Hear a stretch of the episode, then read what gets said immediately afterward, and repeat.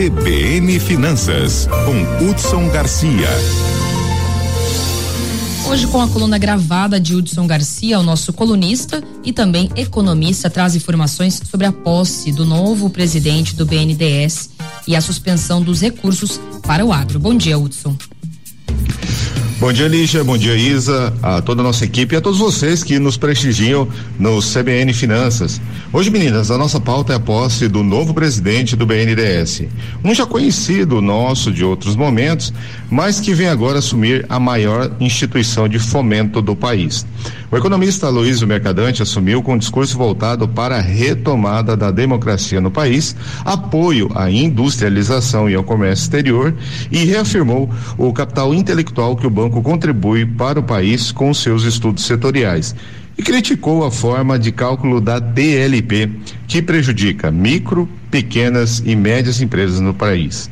Trouxe números de atos nas áreas de infraestrutura que somam 226 bilhões de reais a serem investidos no país. Além disso, trouxe pautas de carbono neutro, digitalização, pesquisa e inovação. Ao final, tratou-se de um discurso mais político do que prático. Busca uma reestruturação a partir do consenso com outras áreas do governo, como foi citado na Comissão de Estudos Estratégicos, coordenada pelos economistas André Lara, José Roberto Afonso e Antônio Correia de Lacerda mas que une grandes nomes da saúde, auditores e notórios docentes das universidades. Bom, feito o discurso, ontem mesmo houve a liberação de linhas de financiamento para o segmento rural.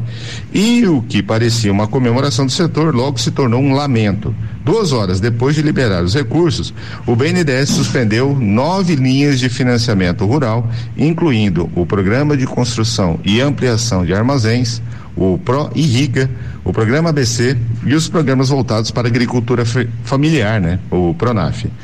Apenas o Moderagro, o ABC ambiental e alguns itens do Pronaf podem ser acessados.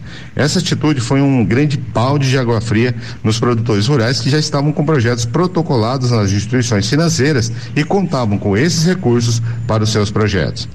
Pessoal, o crédito é crucial para o setor agrícola, pois permite que os agricultores invistam em suas atividades e melhorem sua produção. Além disso, ajuda a mitigar os riscos associados à atividade, como as próprias mudanças climáticas e flutuações de preço.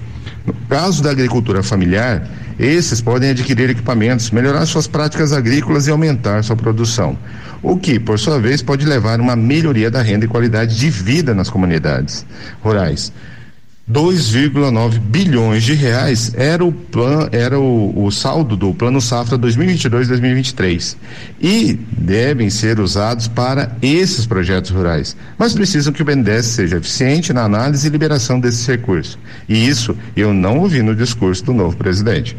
Vamos continuar monitorando e cobrando a eficiência deste grande banco de fomento, pois, como o próprio Aloysio Mercadante disse, o país não seria o que é sem o BNDES.